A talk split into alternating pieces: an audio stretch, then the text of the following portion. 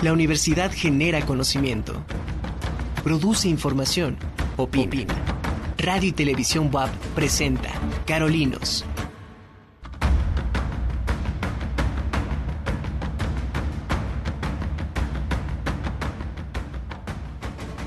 Hola, muy buenas tardes. ¿Cómo le va? Me da mucho gusto que nos esté acompañando esta tarde de jueves. Yo soy Mónica Olvera y bueno, pues vamos a estar esta tarde platicando aquí en Carolinos con dos invitados, así es que bueno, pues eh, no se vayan, pueden estar eh, con nosotros a través de, eh, de nuestras redes en radio y .mx o por supuesto también viéndonos a través de TV WAP, la imagen de la universidad en el canal 18.1 de televisión abierta y en, en el canal 118 de Megacable. Saludo también a todos los que nos escuchan ya desde hace muchos años por Radio WAP en el 96.9 de FM. Pues gracias nuevamente por estar acompañándonos esta tarde de hoy. Y bueno, pues antes de iniciar con, eh, con el programa de, de este día, Quiero enviar un saludo y nuestro más sentido pésame a nuestra compañera, la maestra Alejandra López García, compañera investigadora de Cupreder y bueno, también colaboradora de Carolinos en muchos de los programas. Y bueno, pues lamentamos mucho el fallecimiento de su señora madre, la doctora Luz María García Monterrosas. Un abrazo para ella y para toda la familia también. Y bueno, pues este día eh, ya tuvimos estas eh, bajas temperaturas. Justo hoy eh, empieza ya estas mañanas frías, estas mañanas con un ambiente de frío a fresco. Y bueno, pues esto tiene que ver también con la humedad y por supuesto hoy con esto de que hoy empieza el otoño. Me decía mi compañera la, la meteoróloga que ya también tiene por ahí pues los datos de los frentes fríos. Así es que bueno, pues hay que estar con muchos eh, cuidados también por estas bajas temperaturas que vamos a tener ya a partir, bueno, pues de estas fechas, precisamente por la entrada del, eh, del otoño. Así es que, bueno, pues vamos a pedirle más adelante a mi compañera, la meteoróloga, que nos platique, bueno, cómo van a estar estos de esto de los frentes fríos, porque, bueno, pues normalmente duran hasta, eh, pues casi llegando a la primavera del siguiente año. Y esta eh, esta tarde también eh, quiero saludar y agradecer eh, que esté con nosotros aquí en Carolinos al ingeniero Carlos Alberto Tobar González. Él es investigador también de Cupreder, de la, de la UAP. Y bueno, pues el tema que queremos tratar el día de hoy eh, desde luego, pues tiene que ver con todo lo que ha sucedido en estas, en estos últimos días, en estas semanas. Y bueno, me refiero a eh, al tema de la actividad sísmica que hemos estado teniendo aquí en, eh, bueno, pues en, nuestro país y por supuesto también a la actividad del volcán Popocatépetl. En programas anteriores comentaba esto de, bueno, este rumor que había de que empezaba septiembre y empezaba también la temporada de los sismos cosa, bueno, que no tiene nada que ver con, con estas coincidencias y precisamente, bueno, pues de eso vamos a platicar esta tarde aquí en Carolinos con el ingeniero Carlos Tobar, a quien saludo y doy nuevamente la bienvenida. ¿Qué tal, Carlos? Buen día. Eh, pendientes y atentos para las preguntas que, que se puedan generar con esta charla. Bien, pues vamos a empezar con eh, hablando primero sobre el sismo ocurrido este 19 de septiembre de 2022. Y bueno, la pregunta es casualidad o recurrencia. ¿Qué pasa con este sismo que bueno, pues nos viene nuevamente a eh, pues a mover no solamente el, el, piso, verdad, sino también pues hacer eh, espero yo, conciencia de, que vivimos precisamente pues en un territorio eh, con todas estas condiciones, con esta sismicidad de la que tú en algunos otros programas ya nos has hablado, pero en particular este 19 de septiembre, ¿qué podemos eh, comentar al respecto, Carlos? Bueno, yo creo que es una gran coincidencia, es algo extraordinario, es como si una persona se ganara la lotería y se la volviera a ganar dos, tres veces. Es algo que en términos probabilísticos es muy, muy pequeño. Pero yo creo que debemos también recordar que estamos en un país que es altamente sísmico, en donde tenemos eh, sismos todos los días. Eh, afortunadamente no, no, se perciben, pero que, que, están ahí, se están registrando, se están detectando. El Servicio Sismológico Nacional se encarga de, verificar esos, esos sismos y hemos tenido me parece que el pasado tuvimos más de 30 mil sismos en un año. Estamos hablando de promedios entre 12 y 17 sismos diarios. Y la, la, la, pregunta es por qué con, ese, con, esa, con esa magnitud, es decir, que nosotros lo podamos, lo podamos percibir. Pero repito, es una gran coincidencia. Eh, hasta el momento no hay un estudio o no hay líneas de investigación que se estén encargando de ver ese tipo de, de, eventos que están registrando, pero si nos vamos y vemos y revisamos los datos que tiene el Servicio Sismológico desde el año 1900, incluso es un ejercicio que por lo menos he visto a dos eh, eh, personas que lo han hecho, una de ellas es el doctor Carlos Valdés, que hizo un análisis de, ver estos sismos eh, fuertes, por decirlo así, y las fechas que, se han registrado y también hay un arquitecto que, cada vez que hay eventos de estas características sube en sus redes y es eh, el arquitecto F. Flores M, que así lo pueden ustedes encontrar en el, Twitter. Y efectivamente, eh, no nada más son tres sismos que se han registrado los días 19 de septiembre. En 1993 se registró otro, nada más que de una magnitud de 6.3. Estamos hablando de 1985 de 8.1, el del 93 de 6.3, el del 2017 de 7.1 y el de este año de 7.7. Pero también hay otros sismos que han sido también característicos y muy puntuales sobre las fechas. Hay un dato que eh, hay siete, el 7 de junio se han presentado siete sismos de diferentes eh, magnitudes de 6.5, de 6.4, de 6.9, de 7.6, eh, de 6.2 y de 6.1. Es decir, si nosotros nos vamos a la estadística a, revisar, nos podemos dar cuenta que hay sismos que se han presentado en el mismo, en el mismo día, con diferentes magnitudes, profundidades, intensidades, pero que bueno, eh, recordemos, eh, repito, que estamos en un país altamente sísmico, en donde los sismos están al día. Por ejemplo, el sismo que ocurrió hoy en la madrugada este de 6.9, que es una de las réplicas, así lo, lo, menciona el servicio sismológico, a la 1.16 de la mañana. A partir de ahí hasta ahorita, bueno, hace unos minutos antes de entrar al programa se habían registrado ya 56 sismos de los cuales 10 están arriba de 4 de magnitud y, y 46 eh, abajo de, de, 4. Entonces, eh, estamos eh, en presencia de un fenómeno que cada vez que hay este tipo de, sismos, vienen en estas réplicas. Están hablando de más de 1.440 réplicas del sismo del, del día 19 hasta el día de hoy.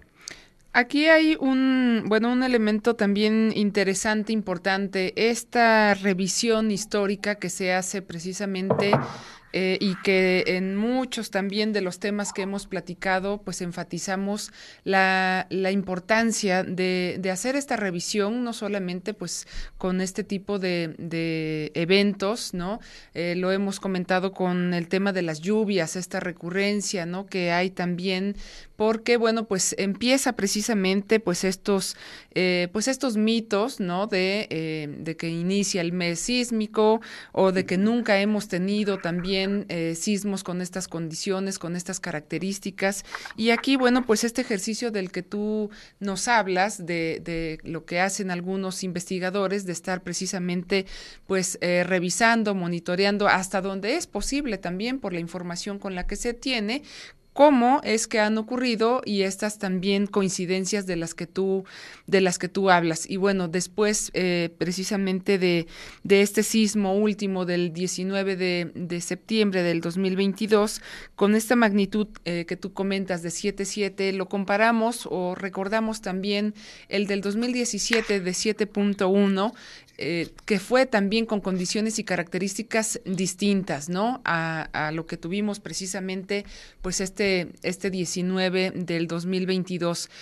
fue un, eh, pues un evento que, que, a todos nos alarmó, pero también, bueno, pues está es el recordar, eh, repito, ese movimiento también mucho más percibido y, visto y los daños, desde luego, fueron también eh, innumerables, ¿no? Aquí en el caso del Estado de Puebla y esta diferencia entre el 2017 y esto que tuvimos, Carlos, en el 2022. Sí, mira, bueno, hay dos, eh, dos aspectos que, que, se tienen que tomar en cuenta. Primero, es que la cercanía, la distancia de este foco, de este, eh, de este sismo, donde se genera la ruptura de roca, bueno, eh, en el 2017 eh, estuvo a una distancia de 60, 70 kilómetros de la ciudad de Puebla, y ahorita estamos hablando de un sismo que fue en una costa.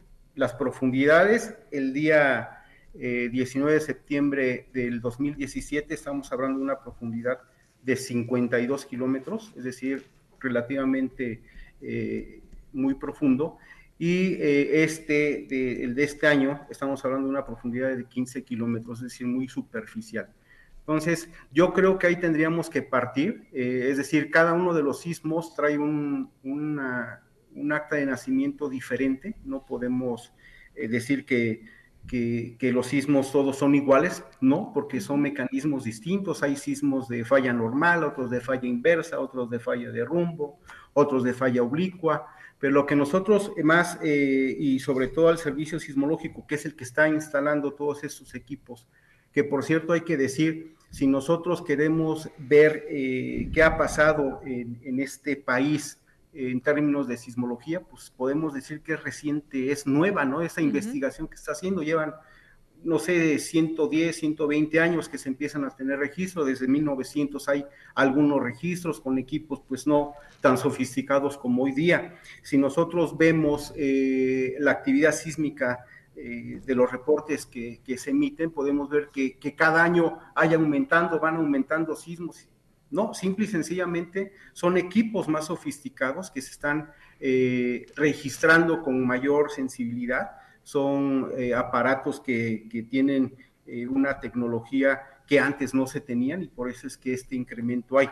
Pero bueno, a lo mejor hace 200, hace 300 años podrían haber registrado más sismos eh, de mayor intensidad que bueno, no se tiene el registro porque no se había, no se tenían esos equipos. Incluso el de hoy en la madrugada, eh, la estación del Colibrí, uh -huh. que es una estación que está colocada en el volcán Popocatépetl, la registró, es decir, se ve ese registro de ese, de ese sismo, y que bueno, hay que ver todas las características que tienen estas, estos, estas fallas para poder eh, explicar más a fondo cada uno de estos sismos que se presenten en estas zonas. Nos recordamos el 2017, que fue aquí muy cerca entre Azochiapan y, y, y Puebla. Uh -huh. Bueno, yo fui y recorrí la zona de Cuautomatitla y nos decía un este, pastor que sus borregos se caían, ¿no? No podían incluso ni levantarse porque se caían así como, como figuritas. Sí. Ves las imágenes, por ejemplo, en la televisión de, de las personas que pudieron grabar eh, el sismos, pues son movimientos muy, muy leves, por decirlos así, es decir, eh, la distancia hace que vaya disipando y vaya atenuando estas, estas, estas ondas. Y también hay que, hay que considerar que, los sismos que están más cerca de nosotros, por ejemplo, este de, de, de intraplaca, como ocurrió en el 2017, mucha gente empezó a decir que por qué no sonaron las alertas sísmicas. Bueno, cuando ya empezó a, eh, el sismo, mucha gente empezó a detectar que se, que se activaban las alertas. Uh -huh. Bueno, porque no son alertas, alertas, perdón, que están diseñadas para detectar esos sismos que son los que tuvimos hace cinco años. La alerta, alerta que se detectó eh, el 19 de este año, pues sí, nos dio tiempo. En algunas eh, personas hablan de 60 segundos, otros hablan de 150 segundos incluso, ¿no? Incluso la duración también de, de, del sismo, muchas personas dicen, es que duró como pues, unos 15, 20 segundos no más, y las personas que viven a lo mejor en las partes altas de los edificios te pueden decir, no, duró como tres minutos porque yo sentí que no se paraba el, el sismo, entonces es el mismo sismo, nada más que en esas, eh, en esas intensidades que la percepción, cómo se, cómo se va midiendo, bueno, es diferente, ¿no?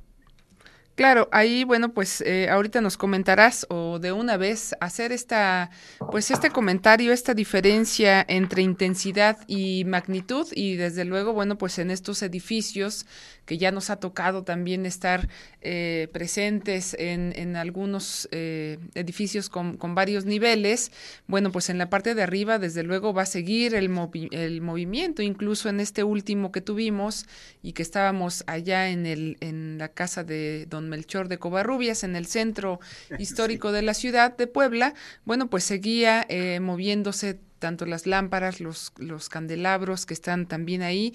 Y este asunto precisamente de la percepción, pues nos va a arrojar datos también completamente distintos a la intensidad, ¿no?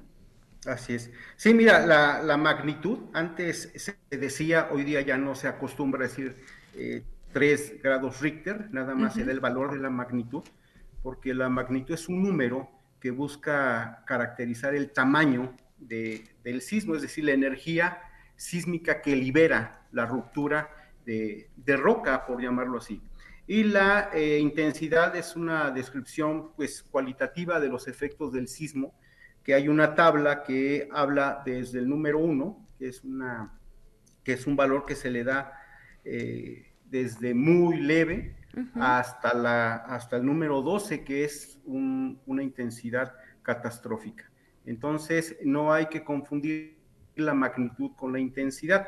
Eh, las imágenes que ahorita estamos viendo, pues es eh, una tienda de allá de, Manzanillo, Colima, donde se les cayó ahí el techo, hubo eh, un muerto, posteriormente también en un gimnasio falleció otra persona que se le cayó una, una losa, que eso sí eh, es bien importante, interesante cómo se están construyendo hoy día estas obras, estas ampliaciones de centros comerciales, porque podemos ver que el centro comercial tiene mayor demanda y empiezan a hacer esos, esos anexos. Ver las características, cómo lo están haciendo. Hay una imagen de un gimnasio eh, que se hizo la ampliación con obra de acero y es un edificio el que estaba de concreto y parece ser, no sé, no, no he podido bien revisar las conexiones que se tienen que hacer entre el, acero y el concreto. Eh, eh, también hay imágenes donde se menciona que hay una que hay eh, fallos estructurales, hay que revisar, hay que ir, sobre todo aquí en Puebla, por ejemplo, el Colegio de Ingenieros Civiles, que ahorita lo preside el maestro Enrique García Fuentes, ellos están en la mayor, en mayor disposición de hacer algunos peritajes en caso de que tengan fallas estructurales, sus edificios, sus casas, sus escuelas. Y creo que tendremos que estar apostando a eso, ¿no? A hacer obras de mitigación, porque los sismos los vamos a tener, las erupciones volcánicas las vamos a tener, cuando no sabemos. Y lo que sí podemos hacer es hacer trabajo de, de prevención, de mitigación, para que no eh, estemos eh, preocupados, más bien hay que estar ocupados a todo este tipo de trabajo que tenemos que hacer preventivo. Esto que ahora mencionas también lo vimos justo en estos recorridos. Eh, me refiero a, pues, a estas transformaciones, a estos cambios también o a estas construcciones que se les van pues adosando nuevos elementos, ¿no? Y que no corresponden también ni a las condiciones ni a las características eh, originales de muchas de estas, eh, tanto tiendas como viviendas. Pues recuerdo precisamente el 2017 con estos recorridos que, que hacíamos en las zonas donde más daños hubo aquí en el estado de Puebla.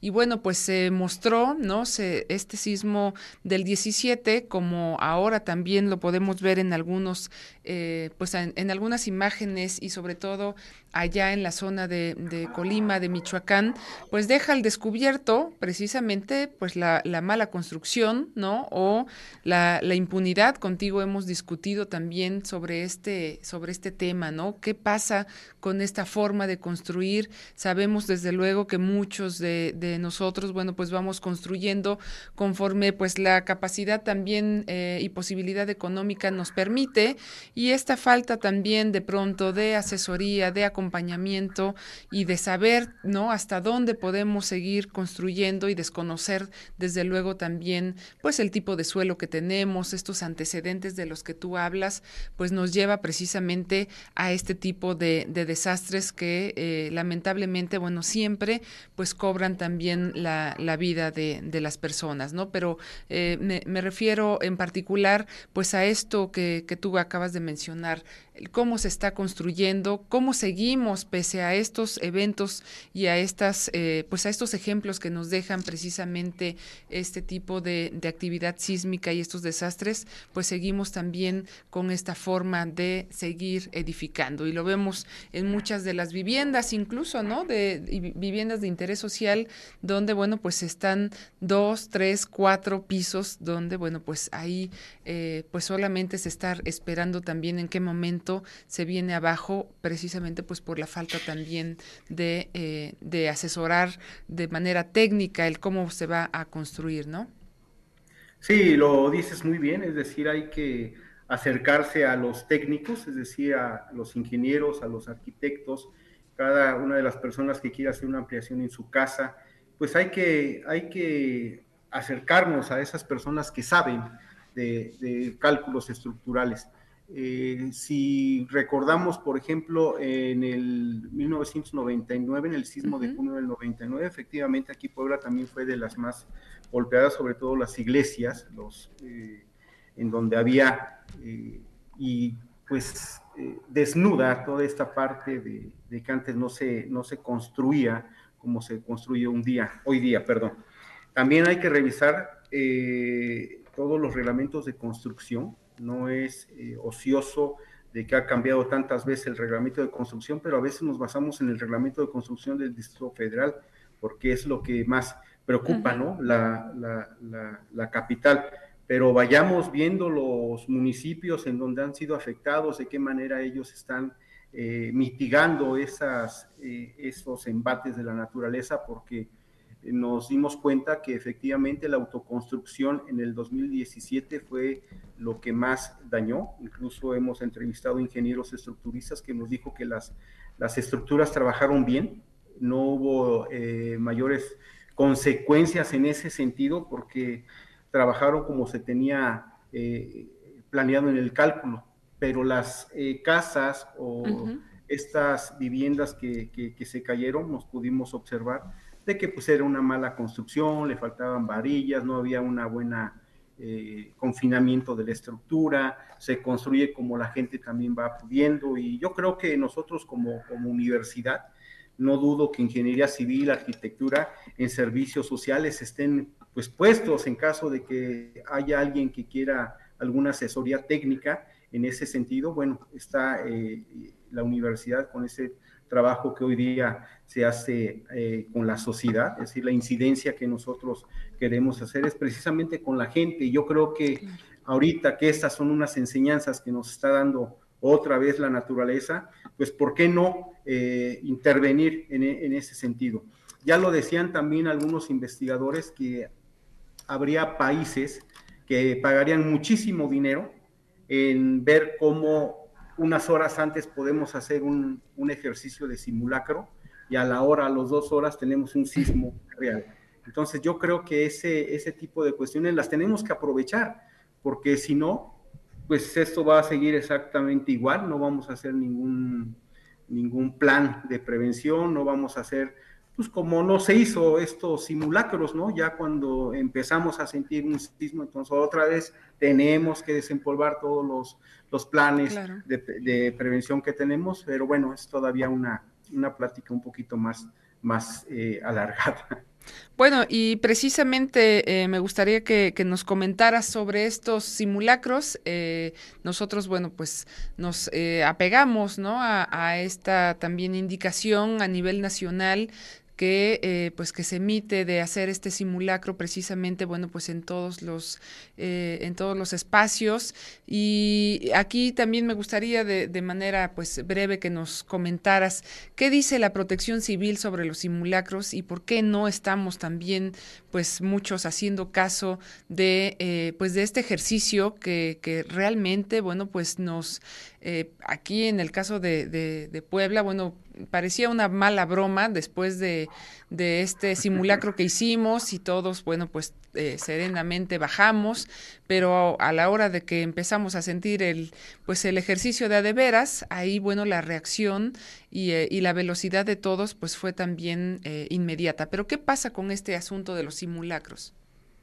Bueno, ahí está la ley de protección civil, ¿no? Que tenemos que que desempolvarla hoy día otra vez, es decir, hay el artículo, me parece que es el artículo 77, en donde dice y marca que se tienen que hacer por lo menos de dos a tres simulacros, dependiendo de la, actividad que, que, se lleve a cabo en una, en una, una construcción, en, una, en un centro de trabajo, pero bueno, también a veces lo dejan así como muy a la, a la ligera eh, dependiendo del riesgo, si es riesgo medio y riesgo alto, bueno, ahí uno puede decir qué, qué riesgo está, ¿no?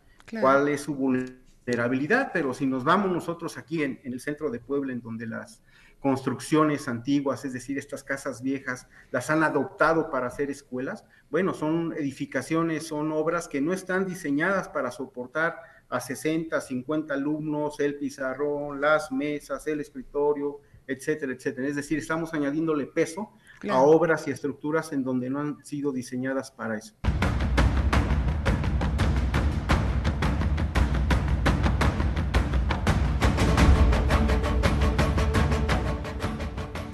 Estamos de vuelta aquí en Carolinos. Gracias por seguir con nosotros en esta tarde. Y bueno, pues les recuerdo que puede también visitar nuestra página de Facebook, que es eh, Cupreder Web. Y también, si quiere volver a ver este y otros programas que tenemos aquí en TV y Radio Web, puede entrar a esta liga radio y mx Y bueno, pues hemos estado platicando esta primera tarde del programa de hoy con el ingeniero Carlos Alberto Tobar González de Cupreder, investigador de Cupreder de la UAP. Y bueno, pues hemos estado hablando precisamente sobre la actividad sísmica, este, esta recurrencia también y esta coincidencia de estos sismos que tuvimos el 19 de septiembre, recordando, por supuesto, el del 2017 que tantos eh, daños también causó aquí en territorio poblano y bueno, pues el del 19 de septiembre del 2022.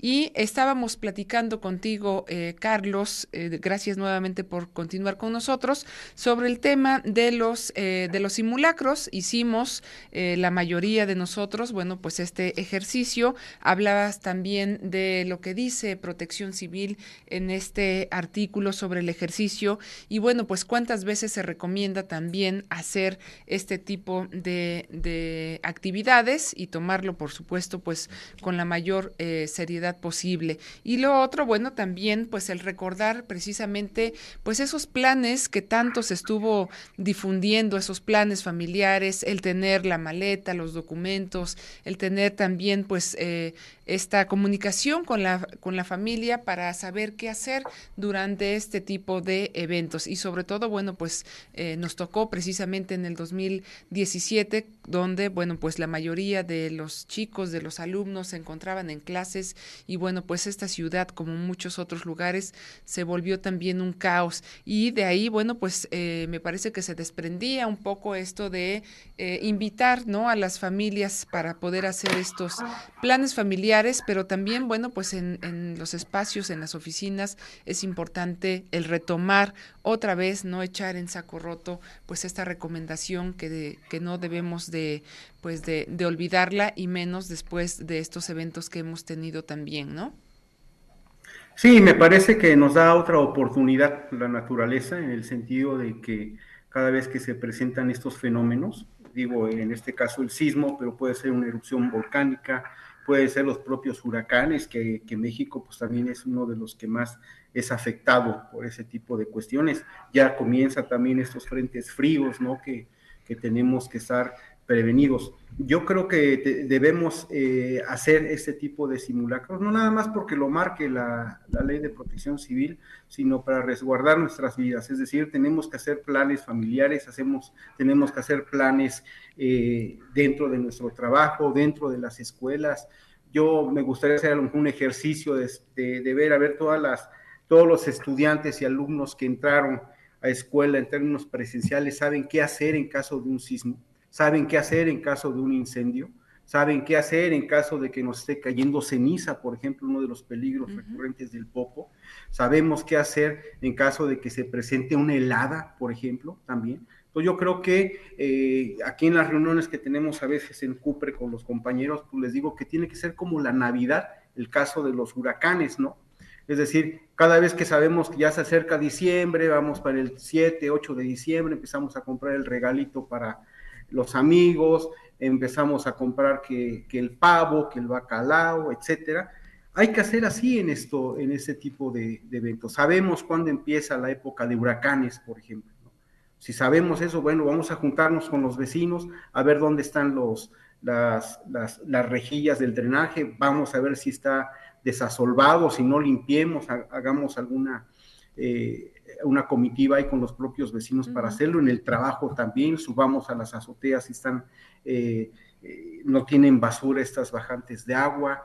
Entonces yo creo que podemos hacer mucho, eh, no, no esperar tampoco que el gobierno nos diga qué tenemos que hacer y cómo hacerlo, pero yo creo que sí tenemos que trabajarlo con la familia, con la gente que está alrededor de nosotros, en el trabajo, cuando vayamos a un centro comercial, a una tienda, a donde sea, tratemos de ver cuáles son las, salidas de emergencia, dónde hay un extintor. Eh, estructuralmente a lo mejor no nos podemos dar cuenta, pero tratar de ver este tipo, por ejemplo, de, cosas, ¿no? Dónde está la salida de emergencia, que a veces es, es este, importante reconocer para dónde ir y cómo, cómo actuar.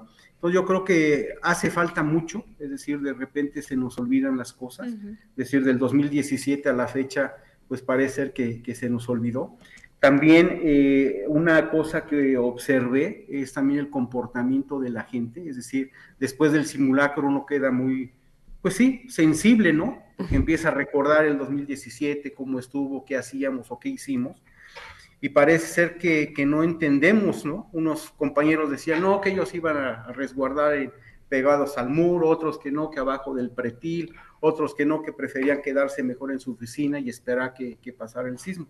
Entonces esos compañeros fueron los primeros que estuvieron en la calle, el sismo de, este 2022, eh, ¿no? También en términos psicológicos, ¿cuál es el comportamiento que tenemos? Porque yo les puedo estar diciendo eh, aquí qué hay que hacer, cómo hacerlo, si no corremos, si nos empujamos, pero ya en el momento yo creo que hay un comportamiento que nosotros mismos ya tenemos que, ir, que ir corrigiendo, ¿no? O pedir incluso ayuda como ese tipo de cuestiones podemos trabajar en ello, porque sí he visto que mucha gente dice cosas que en el momento real del sismo hace otras, ¿no? Sí, sí, sí, la respuesta va a ser distinta porque, bueno, pues también de pronto pues desconocemos o, no sabemos qué, qué, hacer o cómo actuar. Y bueno, pues ahí queda también un punto importante llamar, pues a, en, en este caso aquí en la universidad a nuestras autoridades, ¿verdad? A estas comisiones también que, que existían, así como está la del COVID, bueno, pues también trabajar junto con eh, invitar a los compañeros de la DASU para, pues para estas asesorías, para estos simulacros que se lleven a cabo en todos las, eh, los espacios que son ocupados por, eh, pues, por trabajadores, por estudiantes universitarios, ¿no? Porque, bueno, pues eh, de pronto se hablaba que solo se iba a hacer simulacro en un, en un lugar, cuando, bueno, pues los que estamos en el centro histórico también somos de los más vulnerables, ¿no? Por las condiciones de, de, estos edificios. Pero bueno, pues hay una, una larga charla que hacer al respecto, ya lo iremos comentando también, pues, en otro programa.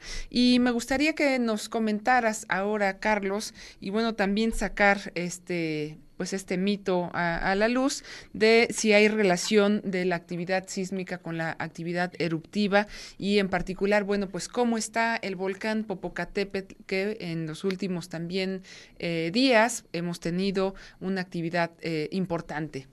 Y, bueno, también aclarar, ¿no? Este, siempre que viene diciembre, pues todo el mundo ya este, también lo, lo, toma como que el mes de la actividad eh, eruptiva de Don Goyo.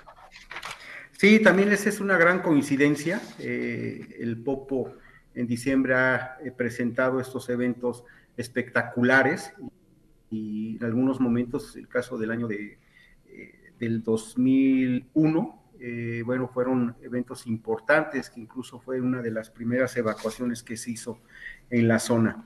Pero eh, con este sismo que, acaba de ocurrir el 19 de septiembre, nos eh, dimos a la tarea de investigar, sobre todo a la gente del Instituto de Geofísica y del Instituto de Geología de la UNAM, que son los que tienen relación con el CENAPRED, que son los que monitorean y miden las 24 horas del día al Popo, y nos dicen que hoy día eh, se encuentra en un periodo de baja actividad, es decir, estas explosiones, por ejemplo, que tuvimos el día de ayer, que se contabilizaron siete de menor intensidad, al parecer no tienen nada que ver con la, con la actividad sísmica que se registró el día 19. Incluso tres días antes del sismo, eh, la actividad del volcán empezó a registrarse un decremento de, estos sismos volcánicos, tremores que le llaman, en donde no es más que, sismos característicos en volcanes activos.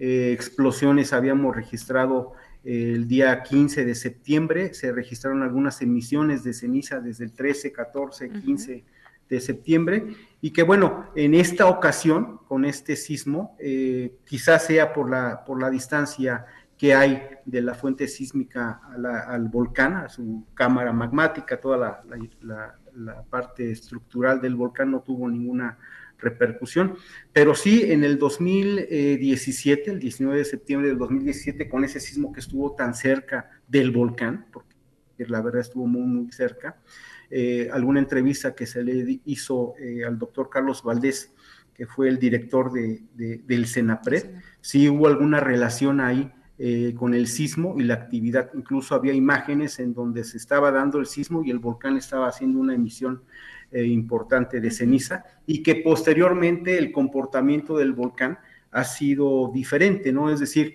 eh, el Popo nos, estaba, nos había acostumbrado a que se generaran estos domos de lava eh, sobre la base del cráter y después venían estas explosiones o estas erupciones que se han detectado en el volcán. Hoy día estas explosiones son súbitas, no se ha presentado una formación de domos importante como las que eh, el Popo eh, generaba o producía ah, en el 95, el 96, 97. Entonces yo creo que no queda más de que estar atentos a los reportes que está emitiendo el Senapred, porque ellos son los que le toman el pulso todo el tiempo, las 24 horas del día, los 365 días del año al volcán y estar atentos y pendientes de los reportes. Pero repito, hoy día el volcán está en, una, en un periodo de baja actividad, con emisiones de ceniza, con algunas explosiones de baja intensidad.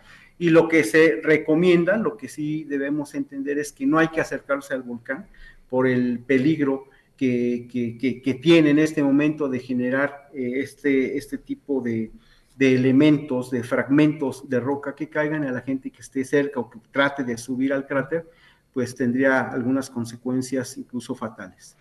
Y bueno, pues esta, esta actividad tú la, bueno, la has estado también de manera eh, recurrente, pues informando. Sabemos también, bueno, que se le da seguimiento a este, pues a estas, estos boletines que va sacando también eh, Senapred. Y, eh, y la otra es que con estas imágenes también que de pronto, bueno, pues ya se hizo, eh, bueno, siempre ha sido increíble el paisaje que nos deja ver precisamente el volcán Popocatépetl, pero eh, bueno, pues esto también llama mucho la, atención. Está bien eh, cuando se hace pues todo este ejercicio y esta actividad eh, con la fotografía, ¿no? Pero el tema sigue siendo también delicado, pues con estas personas que suben precisamente pues al, al cráter, ¿no? Y ya también tú nos has comentado en varias ocasiones sobre el peligro que esto implica, sobre las muertes que ha habido también con pues con esta gente que pues que sube y que pese a las restricciones y también a la vigilancia que hay o quizás también pues eh, decirlo no hace falta todavía más vigilancia pero de pronto bueno pues se escapan todos estos personajes y, este y bueno pues ya se hace una competencia ahí de ver pues quién sube el video más impactante pero realmente es un, un, riesgo el estar cerca y el y sobre todo bueno pues ya también también estar en, en dentro de, eh, del volcán, ¿no? Sí, bueno, hemos visto varios videos que, que, la gente sube a sus, a sus cuentas, a sus redes, en donde están dentro del cráter, claro. con el volcán eh, teniendo esta emisión, y que bueno, es de veras es un riesgo muy, muy alto el que corre la gente al subir tenemos que entender que el volcán es, eh, es un volcán activo que tiene diferentes, esta amenaza volcánica tiene diferentes peligros, ¿no? La caída de ceniza, la eh, emisión de proyectiles, incluso los propios deslizamientos. Acuérdense que en el 2017 en el volcán hubo un deslizamiento, no sé, a lo mejor de un kilómetro, kilómetro y medio, y en esos momentos que la gente que esté subiendo de ese sector viene ese deslizamiento, pues la verdad es que no, no lo cuenta. Y hemos visto muchos casos eh, de, impactos del popo en donde ha sido importante, pues sí, eh, mandarlo y publicarlos y que la gente vea lo que está haciendo, pero que no lo vea como una forma o un afán de decir, yo quiero la mejor toma, yo quiero la mejor foto, claro. yo quiero ver cómo, de qué tamaño está el domo o el cráter interno del volcán. Yo creo que no hay necesidad de hacerlo. Eh, es, es importante decir también que, bueno, eh, hay una restricción de 12 kilómetros, pero en la zona, en el lugar, no está marcado esos 12 kilómetros. Claro. Simple y sencillamente decir a la gente que no se acerque, no suba al volcán, no se acerque al cráter y estar pendiente así de los reportes del, del Popo. Porque hace unas semanas atrás el volcán estuvo con, con, actividad de esas emisiones de ceniza, etcétera, y se iba la, la ceniza para Morelos, parte para Puebla, algunos sí decían, oigan, está cayendo ceniza, y ¿qué está pasando? Pero como no se ve el volcán, pues no había ni qué preocuparse. Pero como ya les empezó a caer a la Ciudad de México, ya el volcán está despejado, pues entonces ya, ya empiezan las, las alertas y las alarmas. Qué bueno, pero yo creo que hay que hacerlo eh, para toda la gente, eh, dar un recordatorio que el volcán es un volcán activo, no ha terminado su actividad desde 1994 y decir precisamente eso, que la gente que está cerca del volcán hay que reactivar esos planes de prevención que tenían en sus escuelas, en sus casas, en su trabajo, ver las rutas de evacuación cómo, cómo están, en qué condiciones están. Con estas lluvias, si Puebla está toda eh, hecha pedazos con las carpetas asfálticas, pues no dudo que ahí en la zona donde más llueve, en donde las precipitaciones son importantes, pues hay que verificar esos, esos caminos y hablar a las autoridades correspondientes para que hagan los trabajos necesarios y tengamos esas rutas de evacuación despejadas en caso de que se presente un evento del volcán. Claro. Carlos, pues muchísimas gracias por toda esta información, por los datos que nos das sobre sismicidad, estos eh, eventos recientes que hemos tenido y bueno, pues también eh, alertar sobre la actividad del volcán Popocatépetl y bueno, pues todas estas recomendaciones que tú siempre haces y que, eh, y que es importante seguirlas mencionando y no nos vamos a cansar de dar precisamente todos estos avisos y recomendaciones. Yo te agradezco mucho, Carlos, esta información y y, eh, y, bueno, pues vamos a seguir también pendientes de lo que suceda y dar a conocer si es necesario, pues el incremento precisamente de esta actividad volcánica en particular. Y bueno, pues eh, también tenemos en este día, hoy eh, aquí en Carolinos, queremos presentar también a otra invitada.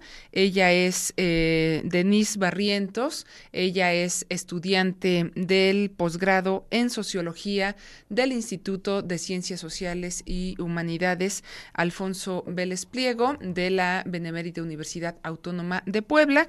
Y bueno, pues también ella, eh, Denise, aparte de ser estudiante del posgrado de esta universidad, es vocera del colectivo Cuatlicue Siempre Viva. Y bueno, pues le doy la bienvenida a Denise. Eh, qué gusto que estés con nosotros, pues unos minutos aquí en Carolinos. Eh, bienvenida y gracias por, pues por estar estar también aquí eh, para invitarnos en esta ocasión, eh, invitarnos a participar pues en esta marcha del 28 de septiembre sobre, eh, bueno, ya ahorita tú nos comentarás brevemente de qué se trata, pero bueno, pues en, en, general es tiene que ver con esta despenalización del aborto. Y bueno, pues es un tema controversial, desde luego, pero es importante también el estar informados al respecto. Y sabemos que muchas universitarias de, de esta, eh, de esta casa de estudios pues están también eh, trabajando, informándose.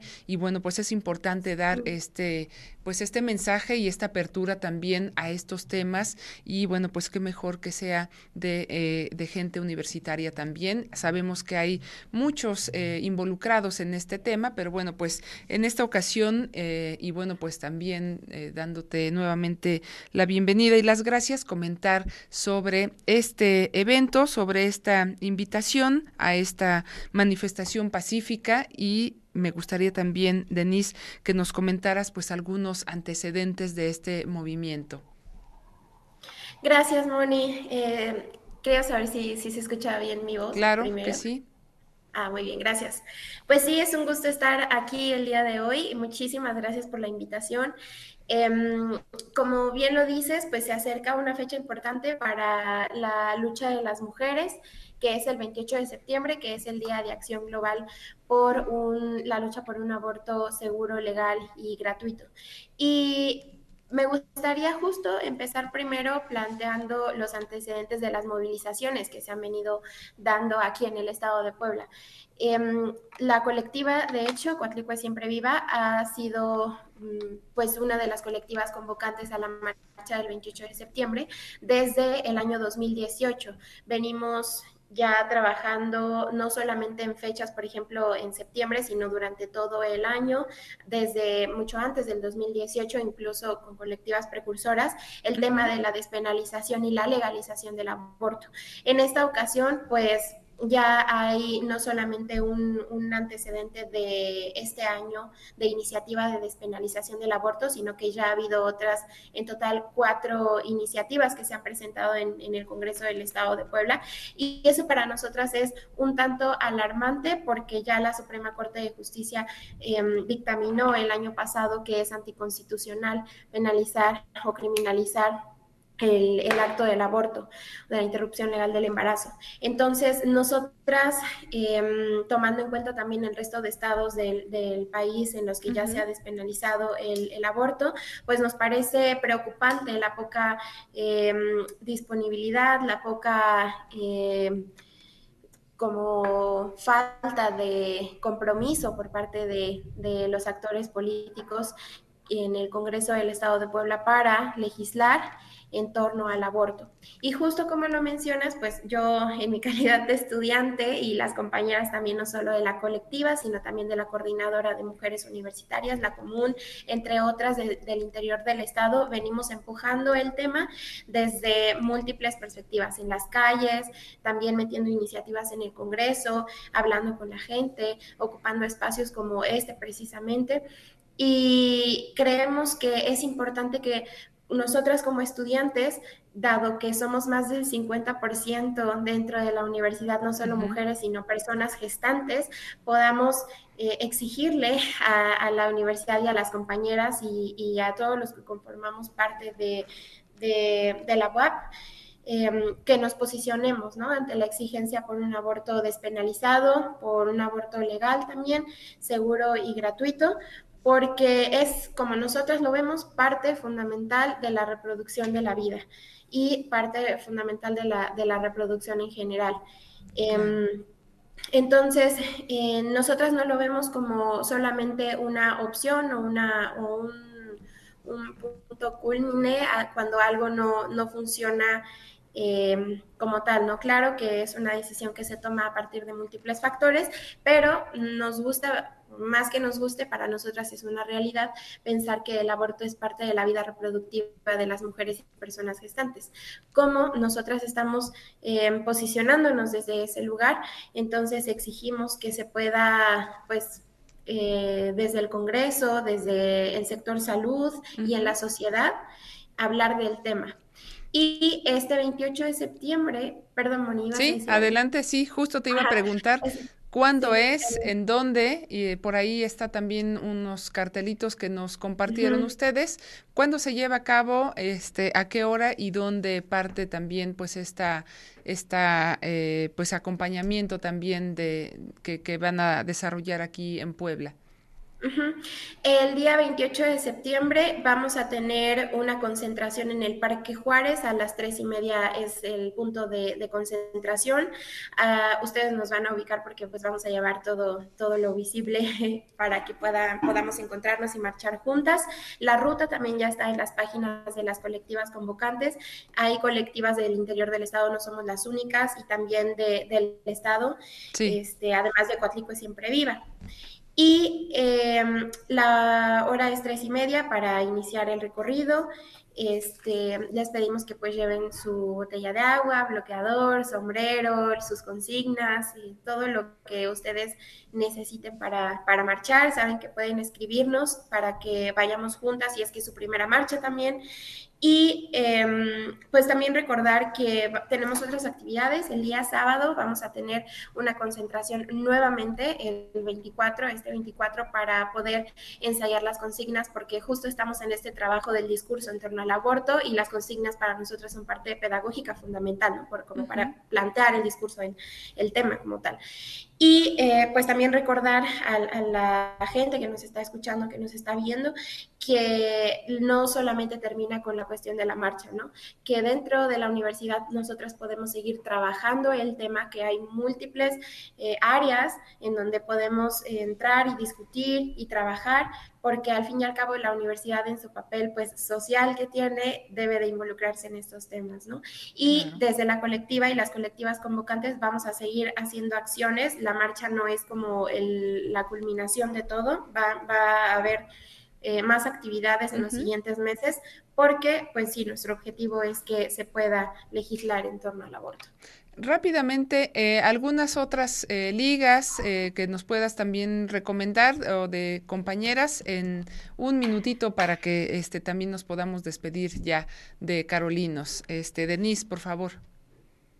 Claro, pues es en la, en la página de Coatlicue Siempre Viva en Facebook nos pueden encontrar, también como parte de la coordinadora feminista de Puebla, en, igual en Facebook, en Instagram. En Instagram también pueden encontrar la de Coatlicue Siempre Viva. En Twitter también está Resistencia, eh, perdón, Colectiva Mujeres Mixtecas en Resistencia, que son compañeras del interior del Estado, Marea Púrpura, eh, la coordinadora feminista de Puebla, el Festival Feminista para Niñas, Las Sonrisas de Belém do Pará, que es un proyecto muy bonito, estaría muy, muy bien que ustedes, se, que ustedes se diesen el espacio para revisar qué es lo que hace el proyecto de Festival Feminista para Niñas, eh, Nimetzita, Prófugas del Metate, Mujeres en Constante Movimiento y Red Feminista de Atlixco. De hecho, en Atlixco también van a hacer una marcha el día 28.